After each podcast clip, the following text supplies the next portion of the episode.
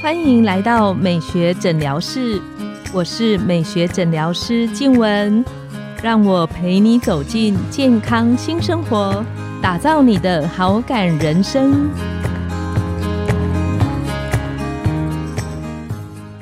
Hello，各位听众朋友们，大家好，我是你们的主持人静文，欢迎来到美学诊疗室，跟着黄医师聊健康，懂保养。今天我们很开心邀请到的是林口长庚前高龄泌尿科主任林友祥医师。林医师他也是林口长庚泌尿科的副教授，而且很开心林友祥医师是我的大学同学。我觉得访谈节目最棒的是，不只可以得到很多收获，还可以同学会。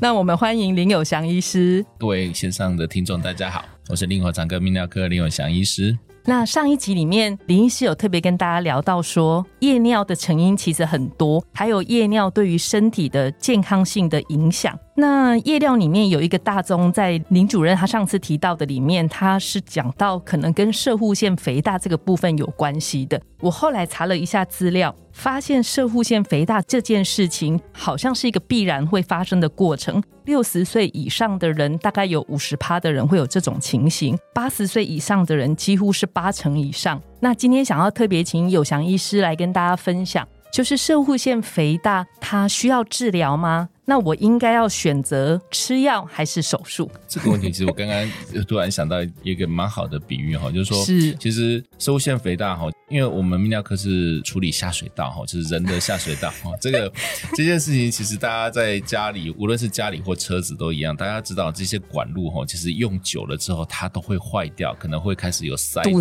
对对对，所以不管是我们的我们的下水道，其实也是一样哈，泌尿科的部分，那射物腺它其实就是到。说塞住之后造成我们的膀胱的一些问题，那我们要怎么样治疗的部分哈？大概原则就是先吃药哈。那吃药之后，其实让射物腺的里头的一些平滑肌放松，让膀胱的阻力下降，所以我们的膀胱可以有比较好的一个工作的一个环境，所以它才可以尿量尿的比较多一些些这样子啊。那至于你刚刚提到，就是说后面的手术的部分哈，我们通常是这样，就是说如果一个病人他吃药效果不是很满意的时候，当然他可能会提出进一步的说有没有其他的治疗方式，大概就会提出手术的部分。那我们有时候也会在病人我们觉得他的膀胱的功能恢复的不好的时候，会给病患提出建议。呃，因为我们主要是看病患的尿流速图哈，就是说一个病人他如果膀胱他的状态很好。我们它的尿的喷射就很远哦，而且量又很多，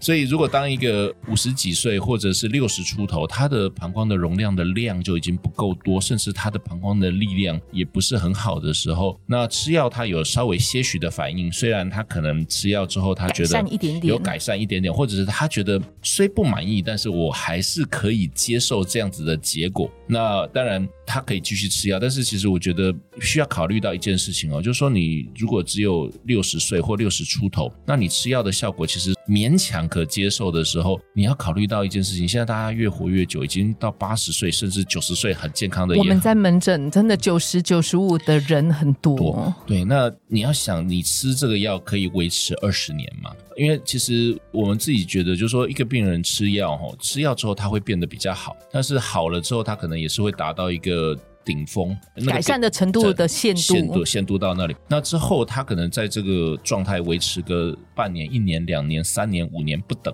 然后它之后也还是会慢慢走向这个慢慢衰退。我想，无论是车子或房子，什么东西的管路都是一样。它时间到了，它就是会慢慢衰退。那我们中间有用药物或做任何的保养，是可以延缓它的衰退。但是这个衰退，我想是没有办法避免的哈。如果当你六十岁或者是六十出头，但是呃你后面的预期寿命很长，那吃药的效果并不是非常的好的时候，其实对我而言，我觉得这也是一个相对上应该要手术的哈。当然，大家知道绝对的手术。适应症大概就是尿不出来嘛，哈，那是怎么一直在插尿管？我想这个大家都受不了。是，那这个很严重 哎。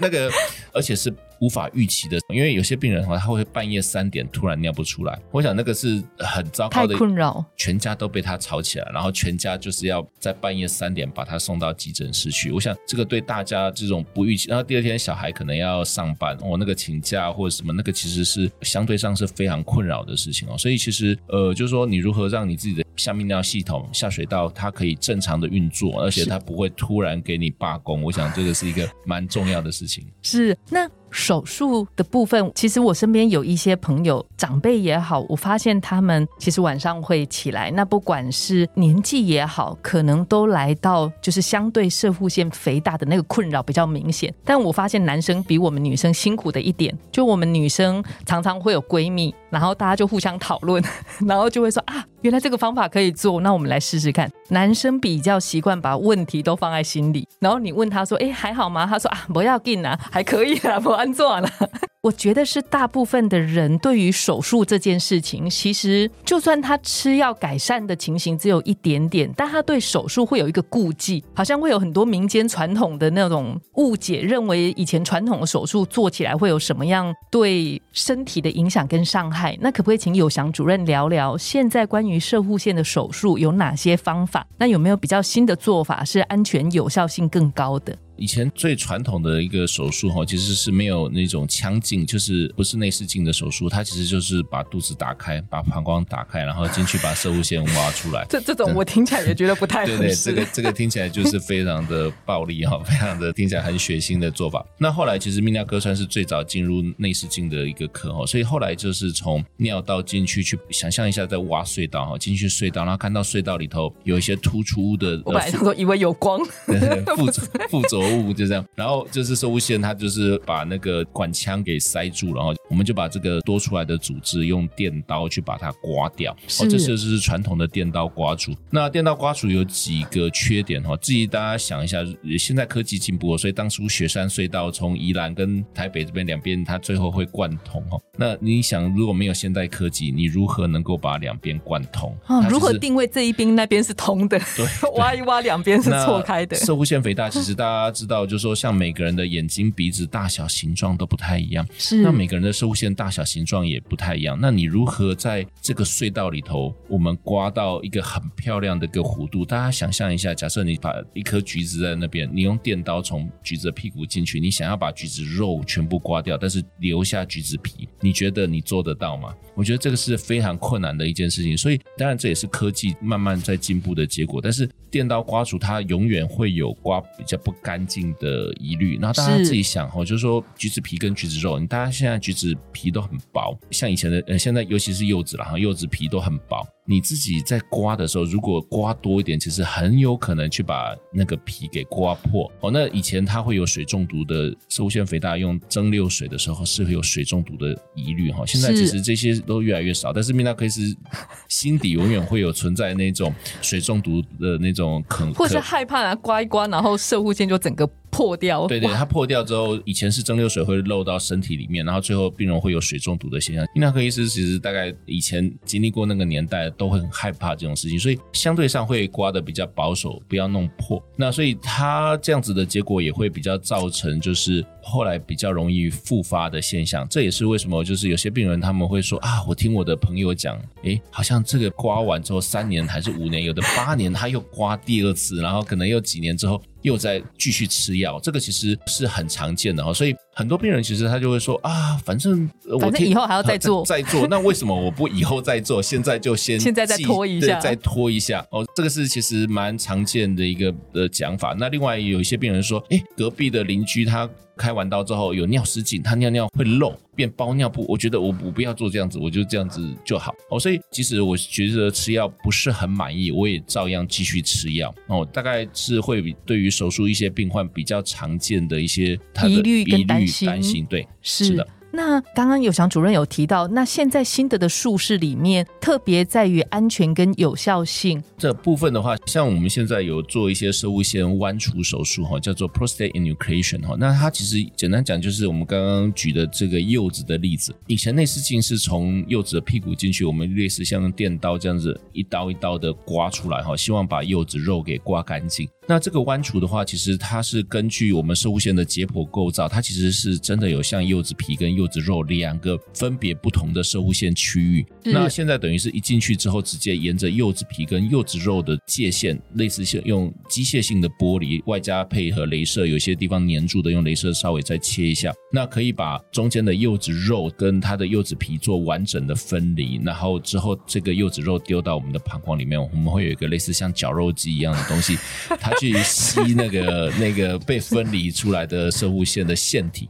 然后呢？对，我一直在想，那个剥完之后到底要怎么让它出来？最后那个弄完之后，真的像蒜泥一样的东西简体在那个地方。那它基本上也是可以去取简体，看里头有没有射物腺癌了。那对我们也就是说，像有些病患，他就刚刚提到说，哎，他想要晚一点再看哈。其实 对我们有比较不希望这样子，因为射物腺其实越大，无论对病患或对医师而言，都是风险比较高的状态。因为射物腺越大，其实手术时间会越长。那射物腺里面的腺体的它所占据的那个柚子皮的柚子肉中间那个界面的空间会越大，它到时候呃术后出血或术中流血的几率也会越大，因为那些全部都是布满血管的区域嘛。那你的射物线越大，那将相对上它的流血的风险或者术后伤口裂开的风险其实都是比较高。那我们在手术当中，你要把一颗高尔夫球大小的这个射物线的肉用绞肉机绞碎，跟一颗柚子大小的那个肉你要绞碎，那个花的时间也是多很多，会多很多。所以而且。危险性或出血量，也许也是不同的。对，那那个都是会正相关的上去，所以对我们也是会比较不好。虽然病患可能觉得，哎，就是都是手术哈，但是其实，在开刀房里头，其实受限大跟小，其实还是会有差别的。是，那 问一个题外话，就是可不可以不要剥橘子皮，把橘子肉跟橘子皮整个挖掉？哦，那个是射物腺癌症的时候做的事情。哦，那因为我们外科基本上就是说，它有破坏跟重建两件事情。那你如果弄到要重建的时候，基本上它的手术整个难度跟复杂度其实是会上升，所以相对的并发症那些一定也都会比较多。那你刚刚讲的这件事情，其实也是有人做这件事情，但是主要是在射物腺癌，他们是整个射物腺摘除，他会把射物腺摘除，从除精囊也都拿掉，然后他们要把膀胱跟外面的尿道。就是括约肌的那边的尿道，整个重新接起来。那我们做这个射物腺肥大这个弯除手术，或者是之前传统的电刀刮除，它就只有单纯的破坏，它没有在做重建，所以相对上它的复杂度会比那个简单很多。然后它的安全性也比较高。对，是的，是。那刚刚有祥主任，你有提到说，就是如果是传统的经尿道的那个刮除手术，有些人会有一点点担心，刮完之后影响可能造成尿失禁的状况，虽然几率很低。那如果今天我们用您刚刚讲的弯除手，数这个的几率会再小更多吗？这个其实它目前哈看起来，现在弯除手术其实虽然它从最早到现在大概二十年左右了，大概两千年前后了，那大概零八年左右开始风行起来，但是它这个尿失禁的现象哈，其实它一直是一直在大家在改进的一个重点哈。那我们自己在做的时候，其实有特别去保护一些特别的区域的时候，其实我觉得这个尿失禁的现象是大幅的下降是。那最后想要请问有祥主任是。做完这个射护腺的手术，我相信一定很多门诊的患者会想问说：如果我的夜尿的情形是因为射护腺肥大造成，那这样我做完射护腺手术，是不是就能有效的改善晚上起来上洗手间的情形？这件事情其实牵涉到他当时夜尿起来的原因。哦，那所以如果他的生理时钟就是他晚上睡眠睡本身其实就是像精神科方面的睡眠的问题没有解决的话，或压力那些，他可能还是会有。还有刚刚提到，就是说，其实呃，男生后来都很容易有打鼾、打呼的现象。那如果他这个问题还是很严重的话，那这个夜尿可能他就改善幅度就会有限哦。所以这个其实牵涉到他夜尿产生的原因。那我们生物腺肥大，我觉得这几个问题哦，其实它常常是 combination，它是全部合在一起，合在一起，只是谁占的比例多跟少的问题。那开完生物腺肥大，我觉得一定都会有改善，只是你要完全彻底的改善，可能在睡眠的部分要再去。多去做看看有没有打鼾的那些问题，或者是诶你的白天的活动度不够，造成你或者白天打瞌睡的问题，导致你晚上睡眠 对啊，那个 那可能就真的没有办法。那泌尿科的话，因为他那个最后还是会以尿尿的，因为如果你生理时钟不好哈，就是晚上的夜间尿量如果是一千 CC 的话，那个其实就算你膀胱再好，可能也是要两三次的夜尿了。然后所以我们泌尿科可以帮病患把膀胱的功能慢慢恢复到三百、四百甚至五百 CC，但是是如果你的总尿量还是太多，或者是你晚上的睡眠深度不够。我想到时候起来的原因可能不见得是膀胱，但是病人常常半夜起来他没事干就会跑去尿尿，然后就说：“哎，我还是有尿夜尿。”好，那我们泌尿科医师只好说：“哎，你这个可能要去找一下那个其他其他的专家去帮忙。”对对，但是我们大概还是需要有一些这些可能造成他夜尿的一些原因，然后在门诊问问他，帮他找出比较好的解决方式。这样是是，我们今天透过有祥主任的分享，我们学到很多。那夜尿的部分，特别是如果是跟社护现肥大，我相信很多健康的问题是这样子。如果我的问题还没到盘根错节之前，它是相对单一原因造成的，比较简单的。早期介入的时候，它常常临床上的效果是比较理想的。这也是我们希望做这一系列节目跟朋友分享的原因。因为有些朋友是原来他不知道有路可以走，有方法可以解决，而且随着现在的进步，也许他解决的方法比我们自己想象的来的简单一些些。然后我最近还蛮喜欢一个广告词的，他说有的时候其实我们可以享受，不必只有忍受。今天我们的节目来到尾声，美学诊疗室欢迎你们再度光临，我们下次见，拜拜，拜拜。